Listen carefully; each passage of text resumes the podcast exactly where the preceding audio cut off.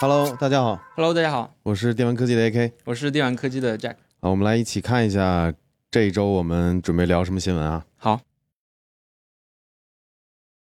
第一个新闻，Google 指责苹果 iMessage 太封闭，应开放 RCS。RCS 呢，它是一个全新的一个通信协议，是现代短信的一个行业标准嘛。然后 Google 呢这两年一直在推这个标准，然后到据我们所知，iMessage 它一直没有采用这个标准。然后这次呢，这个新闻就是 Google 这边管 Android 的它的 leader，然后他公开的在 Twitter 上面去为 RCS 发声，他希望苹果能支持 RCS 这个标准。然后其实呢，据我了解啊，在美国很多人他都是用 iPhone 嘛，他其实都是被 iMessage 绑定的，因为很多人跟家人啊、朋友去沟通，他没办法，他必须得用 iPhone。苹果应该推出 Android 版的 iMessage。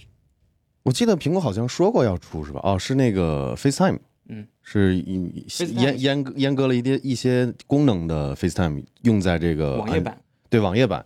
那这个新闻我是这么看的啊，就是所谓的这个 RCS 呢，有点像副文本沟通系统，大概是这个 RCS 大概是这个意思，无非就是哎，对方是否在输入，嗯对吧？有个提示，有一个 indicator，对方正在输入，这个微信啊、iMessage 都有，还有哪些？比如说信息加密，还有比如说什么表情啊、emoji 这些东西，都算是，还有各种效果之类的大家仔细想一想，就会发现这些东西苹果苹果要为什么要加入这个标准呢？因为它 iMessage 都有，嗯而且做的都不差。我觉得 Google 这事儿处理的就是做的挺难为情的，感觉急了。对，就明显是干不过人家。然后呢，现在想通过一些其他方式去做一些努力和尝试。你自己家十一年推出了三十三个呃这个信息服务。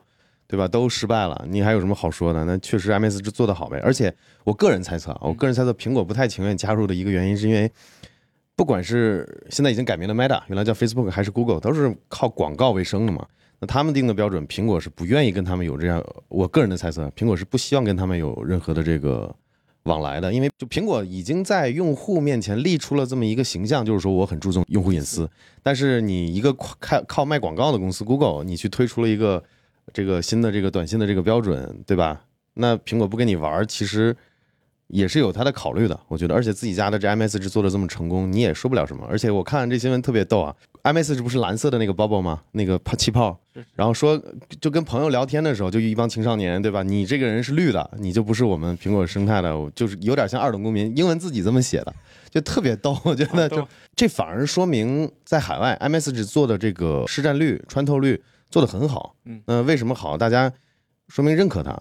啊，它提供的这些服务啊，各种效果啊，信息的这个保密保密性啊，这种体验，我觉得这事实就是这样子。所以它的考量是不加入这个，不把这个 M S 开放出来给别的别的手机系统去用，我觉得是它有的考量的。是的。下个新闻呢是下单等待十一个月引不满，SpaceX 新链用户增长减缓。然后这个新闻呢是 SpaceX 这边的公开的发言人，他发布出来一个数据说，去年的一月份到十一月份，新链的用户呢平均每个月都能增长一万名。然后过去的十一月到十二月这个时间呢，总共只增加了五千名。然后有人就是推测啊，就是因为新链确实现在下单之后呢，你不是马上就能用的，要等很久，然后导致很多用户他可能购买的意愿就不是那么强了。A K 你怎么看呢？对我看这新闻，很多用户已经等一年了。比如说一个什么德克萨斯东部农村的一个预定客户说，去年三月份就支付了押金，但是保证，呃，Space SpaceX 保证是二零二一年的下半年能用上，但是时间到现在还没用上。SpaceX 自己说哈，说是解释说是芯片短缺，疫情导致的嘛，减缓导致其这个生产效率降低，然后呢影响他们这个履行订单的这个能力。我猜可能也差不多是这个原因，因为星链呢要想提供全球的服务啊，它它这个卫星的数量是最起码的，卫星的数量还有地面站，也就是整个网络的容量是要提升的，那就靠卫星的数量。那卫星数量，你可能比如说比以前要慢了嘛，能够提供给用户的网络容量也会也会降低，也会没有那就增量也会减缓。所以我觉得现在已经有十几万用户了，其实还是挺出乎意外的。我觉得十几万不少了，这是一个很好的一个苗头。我觉得就是维持现状这么发展，哪怕增量变缓，我觉得也不是说现在遇到什么一定解决不了的事情，然后就导致这个服务就出现问题了。因为无非就是现在这新闻说的就是等十一个月等不起嘛，就希望再快一点。SpaceX 自己肯定也会希望这个服务越来越好，用户越来越多。不过也确实啊，能有什么事儿？除除了我们游戏玩家，对吧？一一个游戏说两年后发布，我们能等两年。现在这个你等星链等个十一个月，快一年了，我觉得是挺久的。我觉得 Elon Musk 他们是得赶紧加快这个呃覆盖了，对嗯，但是不管怎么说啊，现在资本还是很认可星链的这个整个的商业版图的，因为现在星链其实已经还是按部就班的在部署嘛，现在已经超过两千颗卫星在轨了。对吧？SpaceX 的估值已经到一千美金以上了，所以说市场还是认可的。我觉得这块儿就无非就是一个等待他们优化他们的服务和进一步的提供更优质的服务嘛。我觉得不是什么大事儿，我个人的想法。下个新闻是 Steam 在线玩家突破两千八百万，创最高纪录。我们之前新闻也聊过啊，就是 Steam 最近在国内可能有些访问的问题，没想到它还在。保持持续的增长在线人数，那就说明就是这个增量实际上是要大过于它的这个受到影响或者说退游的这些人嘛，嗯，就是总体增量还是上向上的。就是我也挺意外的，就是应该是疫情的原因，很多人在家上班，对吧？那是打开 Steam 上班呗，有可能。就看大家看这个图就发现了，它是一个缓慢上上升的一个趋势，就是说明玩游戏的人还是越来越多了。这个可能是受到了疫情的影响。在家的时间变长了。我看看，从二零零四年开始，Steam 平台的人数就一直稳定增长。你看，然后在二零二零年三月十一号，新冠病毒在全球扩散之后。呃，人数有短暂降低，之后有了回升，其实总体还是往上走的。这个世界就是没有任何什么事情能影响我们游戏玩家玩游戏。然后我我看这个新闻大概就是这个意思喽。但我看到这个新闻里面说了个挺有意思的，就是最热门的显卡型号 GTX 幺零六零，幺零六零我感觉可能从五年前对一个入入门级的一个显卡，一直都是占榜首好多好多年。然后 Win 十一的系统使使用率已经突破百分之十了，还在进一步上升。下个新闻，Phil Spencer 希望创建跨网络黑名单，以阻止有害玩家。Phil Spencer 呢，他是 Xbox 的老大嘛，然后他最近呢，在一期播客节目里面说的，因为在 Xbox Live 嘛，这个聊天工具里面，在语音频道里面啊，在聊天框里面，很多玩家他会互相咒骂，然后会影响这个游戏环境，然后他希望直接通过封禁 IP 去封禁这些有害的玩家。其实跟联系到我玩游戏嘛，其实也会经常遇到这些。嘴巴比较脏的人，是不联不玩联网游戏的吧？我玩，我以前玩英雄联盟嘛，就是以前我甚至玩外服的，就是我们他的这个有害玩家，其实英文的原文叫 toxic，它有害有两种方式，一个是那种恶毒的语言，还有一种是 trolling，就是就是 trolling，就是这个怎么翻译啊？中文就是比如说去，比如说你选一个那个蛤蟆，然后你吃队友，往往塔下吐，就害队友，这种故意的。是叫巨魔吗？还是什么？就就 troll 的原原意就是那种食人魔，嗯，然后做一些搞怪的事情，在老外里面他们就会叫 trolling，所以所以这种玩家我是以前遇到过啊。我这个话题我觉得挺有意思。我个人的情况是，希望这些玩家真的是受到实打实的制裁吧，不管是通过什么方式。但我觉得封 IP 这事儿是不可行的，呃，尤其是结合我们国家的情况来看，我们国家是没有固定 IP 的嘛，对，对你封 IP 是封不到人的，只会让这个现有的 IPv 四数量越来越少，所以。即使将来 IPv 六成主流之后，我觉得这也不是一个最行之有效的方法。其实我觉得我这人比较强硬，如果说我来去制定这些政策什么的，我会希望实名制，是对，然后就是一些言论，游戏里面的一些行为和言论，就真的要追到个人。就我一直觉得这个可能跟很多人观点差的比较多，大家很多人都觉得网上就应该匿名，很自由嘛，可能也是屁股决定脑袋吧。我们现在做这行，有有黑子什么的，真的是很希望现实中你面对面，你跟我说，看你还敢不敢说。对不对？你不要缩在键盘后面，就什么话都敢说，什么事儿都敢做，是其实是挺可怕的。因为大部分人是心智不成熟的，那这些人其实反而要通过这种实名的方式来筛掉，或者是来进行教育。我觉得网网净化网络不仅仅是我们看到这个新闻这个表现出来的，我觉得整个网络也是需要净化的。其实我一直是什么沉防沉迷系统啊、实名制的坚定的拥护者，我是觉得是有效的。嗯，虽然说有有可能还是有些人通过一些方式。就是借身份证啊，之前我们也看了很多新闻嘛，借身份证啊，借身份然后去开卡，啊或者说去上网。但是我觉得宏观上来讲是有效的。我还是觉得以后啊，尤其是这个虚拟现实这个技术进一步普及，这是一定的。最近这个元宇宙越来越火嘛，那将来虚拟现实还有这个虚拟的这个形象，在虚拟网络里面的一些一些行为，会造成同样现在社会中也在发生的事情，比如说犯罪，比如说这种危险行为。那你必须要通过实名，这是迟早的事儿，这不是说我的愿景啊，这是我看来这是唯一行之有效的方法。你封 IP 没有用的。Phil Spencer 说希望创创建跨网络黑名单，也就是说，不不只是某个游戏封掉了某个游戏 ID 的玩家，是把整个这个玩家的这个身份全部就是跨平台嘛。对，我跟我刚才那想法其实差不多，其实就是一种变相的实名制。然后他提到了一点有意思，就是说以后这种人工智能 AI 也好，或者是这其中这种自动化处理的方式，自动去探测它的言论、语音、视频的这些不健康的这些东西 （toxic behavior）。然后我觉得我是支持的，而且我觉得这个东西将来哪怕在我们国家也会是一个产业。就我觉得你自由归自由嘛，但是你你不能去影响别人，是的社会嘛。嗯，就是说白了，嗯、以前我们在游戏玩游戏的过程中，相当于我们个体人类个体在社会中里里面的一个角色嘛。就比如说我上班的时候是一个员工，我回家的时候是一个家里的一个成员的一个身份，我在游戏里面也应该扮演一个什么样的角色？那以后虚拟现实这个技术，还有元宇宙这个概念越来越火，我们以后肯定很多社交、休闲、娱乐、工作都要转成线上。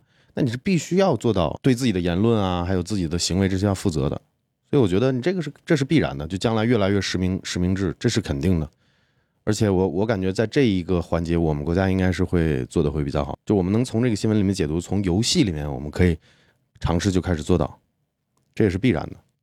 你看，连那个 Xbox 的老大都这么说，对吧？下个新闻，手机 QQ 安装包体积暴增至八百七十九兆，网友发现呢其内置虚幻四引擎呢。然后这个新闻我我有点想聊的就是这两年发现六十四 GB 的手机、一百二十八 GB 的手机都越来越不够用了。其实倒不是说我们拍的照片啊、视频越来越大了，因为这些都可以上传到云文、云云服务里面去嘛。可能就是这些应用它却越来越不节制，嗯，增加好多好多库。然后这个新闻就是有网友嘛去分析那个安卓版最新版的 QQ，他发现它内置了一个 UE 四，就是虚幻引擎四的一个库，我觉得好挺夸张，那个库一个单一个库就接近两百兆体积。A K 你怎么看？就是这种行为，我看了这个新闻，他通篇说的是推测 QQ 想布局元宇宙嘛，嗯，就是有一个人的自己的虚拟形象。以前我们小时候玩叫 QQ 秀嘛，他现在叫超级 QQ 秀，可能要渲染更好的光影，这种材质，把这个虚拟形象搞得更逼真。呃，这个是其实是有道理，能看出来，腾讯肯定是想搞这个，因为现在所有大厂都在追这个元宇宙这个热热词。腾讯刚刚收购了一家手机公司，想黑鲨是吧？对，我知道这个这个新闻，我们本来想聊的，后来发现没什么可聊的。就是腾讯自己说过，他不做硬件，不做手机，但是你也别太当回事儿，一个一个商业公司嘛。但这个热，他追这个东西也没有什么可指责的。说说说白了，然后越多的公司，越多的这种机构入驻进来杀这个赛道，其实对我们消费者来说是好事儿。就有些人可能会去吊着说，哎，腾讯，你说原来不是说不搞吗？不搞吗？你何必呢？这种小孩子才会干这种事儿，你要搞就搞呗。我我是觉得，为什么我不想聊那个他他收购了黑鲨那个？我觉得这是很正常的，你想搞是很正常的。但问题是，他为什么不用虚幻五啊？为什么用虚幻四啊？哎，我还没反应过来，它不是最新的。现在好像黑虚幻五的游戏都快出了，所以我觉得腾讯肯定是在布局这个。然后你想，QQ 我不知道，现在年轻人好像又开始用 QQ 了。零零后用的比较多，就挺有意思。就我们我是八零后，小的时候用 QQ，、嗯然后呢用了十几岁的时候，然后好像微信什么的出来了，十几二十几岁的微信出来，大家都用微信了，感觉 QQ 断了一层。对，然后后来发现好像好多年轻人，零零后还是零五后，嗯好像还在用 QQ。我我是觉得挺奇怪的。然后他们现在弄一个什么超级 QQ 秀，好像要通过这个虚幻四引擎来渲染那些我刚才说的那些东西。很多媒体也在猜嘛，就是肯定是说他想。比如说，将来通过，比如说你你 QQ 上有个超级 QQ 秀，你给自己弄了一个虚拟形象，对吧？他将来出了他的 VR 服务之类的，你就可以直接哎依靠 QQ 登录，然后你的形象就出来了嘛。就是大家看得出来，他是想在布这个局，对这个也也很正常。就是很多人可能会觉得，哎，他为什么要增加这几百兆，加了这个虚幻引擎？那肯定是有它的用意嘛。不过现在这儿刚才说的也没错，现在软件越来越臃肿了，对这也是另外一个事儿。那但是那你就没办法呀，那怎么办？卖大容量的，因为我们小的时候下 QQ，QQ 才多少？才几兆，十几兆。嗯，然后那时候我们就已经有这种焦虑了。那时候硬盘不够，对因为存了好多游戏嘛。那时候有什么？你看当年 QQ 有什么极速版，还是有什么纯净版，好多好多版本，还有绿色版，各种版本很小。然后包括那个迅雷也是有什么极简版、极速版。对对嗯对，有用过。这个反正这个无所谓吧，我觉得就是大一点你就大点呗，那你买大一点的手机喽。你去你去控诉他，那人你有什么用呢？人家将来的规划就是要把服务什么的做成一个更大的一个盘子嘛，就比如说结合这个 VR 虚拟现实什么的，我觉得这个不是个什么事儿。但是我们希望就是通过这个解读跟大家聊一下苹果，就是呃腾讯的布局嘛，他肯定将来想在 VR 赛道去有一些尝试的。对，下个新闻，B 站公布最新禁播游戏名单，GTA、战地、生化危机等在列。然后这些游戏呢，相对来说都是比较暴力的，可能，然后 B 站就把它给禁了。AK 你怎么看？呃，我觉得禁播不代表禁售，就是其实大家深耕一下就会发现，它禁播的这些游戏，不代表你不让你买，或者说你你通你可能通过正常渠道是买不到的，但实际上 B 站做的只是不让你播而已。但是有些游戏你想玩还是能玩到的。说实话，作为一个游戏玩家，我也觉得是是有点有点过，就是有的时候想看一个什么东西。想看个游戏什么的，发现找不到，网上都搜不到。就是我们之前聊过很多次的这个分级制度嘛，我觉得啊，呃这么一刀切肯定也不是个办法。我觉得相关部门应该是会在做这些事情分级，只不过这个是要时间的嘛，并不是说，哎，我说分级了，结果一下就好了，它是也是需要一个过程的。我觉得大家可以再往后看一看。而且说实话，真影响到什么了吗？你们该玩的不是一个个，你们 Steam 东西少吗？对不对？这些这些在这个名单上的不让播的名单的，你们有几个游戏是没有的？是不是？你看 Steam 现在两千八百万在线，你就知道嘛，其中可能有多少，至少两三成是我们国家的 玩家贡献的吧。而且我前两天我前两天发了个微博，就聊这个事儿，我说进什么禁播《生化危机》前面都没有一五六七八，我说二和三干嘛没进呢？为啥？我不知道啊。有有知道的观众可以评论对，你们可以聊一下。你今天新闻就差不多这儿。那我们来聊一下上期我们的观众给我们的留言，对吧？有我们在 YouTube 平台上有一个哥们儿叫 VS 鱼，是我们的会员。他说他本职就是做 VR 游戏的，然后 PC VR 目前在没有普及眼动仪的情况下，和 PS 5这种标准化眼动仪的产品不能直接比较。从优化角度来说，有了眼动仪之后，可以根据眼睛聚焦的位置对画面进行阶梯渲染，所以相同硬件情况下，有根据眼动优化的 PS 5游戏渲染效率会比 PC 好不少。其实针对游戏机做的开发的游戏，执行效率就是比 PC 高。这个很很多年前我们都已经是游戏玩家都是共识了。就是你你单看游戏机的性能的话，也也许比 PC 差很多，但是游戏效果都会都会还不错。它不会给你开放那么多选项，这是必然的，因为厂商在做开发的时候，它不是把 PC 游戏移植到了主机上，而是专门针对主机做了很多开发。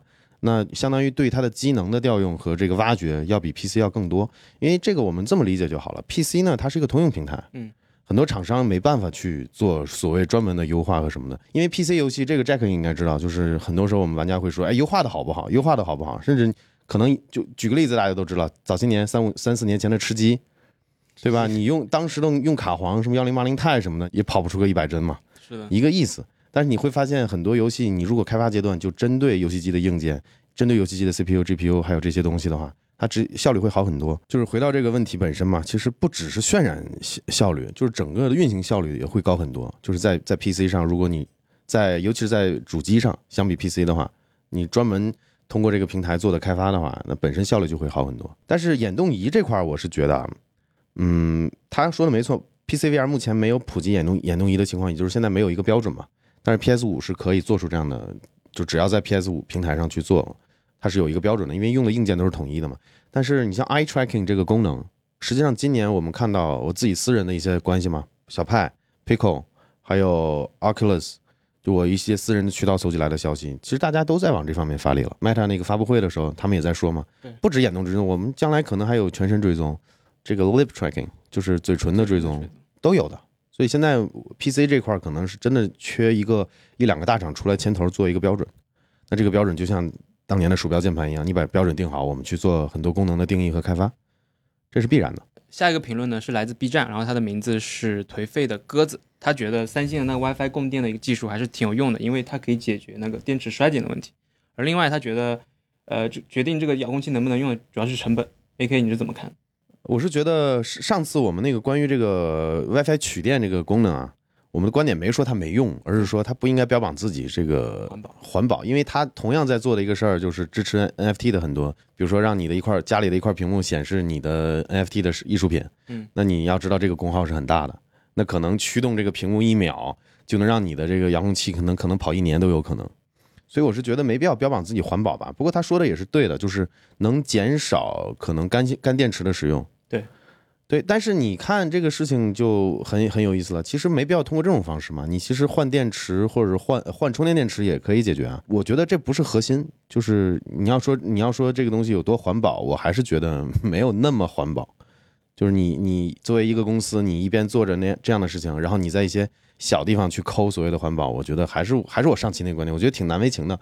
你要么就标榜自己有这个功能，说你省去了换电池的烦恼，会永远不担心没电，你可以这么去说你的话术，但你不能说我遥控器帮我一年少少帮你换一块电池啊，我有多环保多环保。技术还是上次上次视频跟大家分析过了，其实就是一个空中取能的这么一个技术。你要说多牛也没有，几十年前我还举个例子嘛，那来电闪就是一样的技一样的技术，没有什么太大的技术，就是商业上的一个噱头嘛。而且这个遥控器我看还有别的评论说这个能贵多少，我我我个人估计从成本上来讲考虑的话，五块五块十块人民币可能都都用不了，因为它没有什么高精尖的这种东西，所以这就是针对我们上期的评论的一个回答吧。嗯，那我们这期 Signal 内容就差不多到这儿。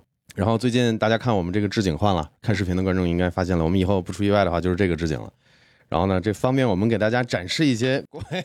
我们最近的店铺上了我们自己跟 K 创定制的这个键盘。这个键盘呢是机械矮轴，可以自己选各种各样的手感，可以连三个蓝牙设备，还有背光，还有 Windows 和 macOS、iOS 三种模式的输入，可以走蓝牙，也可以走有线连接的方式。底板是阳极氧化的，然后边框也是阳极氧化的这种铝的这种工艺，手感非常棒。然后纯白的键帽，大家有喜欢的可以去我们店里去看一下，支持一波。对，我会把那个链接放在视频的描述区的。然后对，然后我们的，我跟 Jack 穿的我们的电玩科技的新新版的衣服也上线了，大家可以去看，这是我们的上身效果，嘿嘿，可以看一下。还有我们的咖啡，我们跟一个叫 In Three 的厂商联合推出的一款咖啡，反正每天我都一罐儿，Nice. 提神醒脑。行，那我们广告就打到这儿，对那我们就下期视频再跟大家再聊，好吧？拜拜。拜拜。那那是那好像是虚幻，不是是什么引擎做的，知道吗？寒霜吗？不知道，不不，寒霜不是，怎么会是寒霜呢？然后是爷爷的。反正是用，反正是 Capcom 用新引擎做的，复刻版的二和三，那个画面比当年血腥多了，好吗？那个那那种那种很很血腥的画面，僵尸的头掉了，那些纹理你都看得一清二楚的。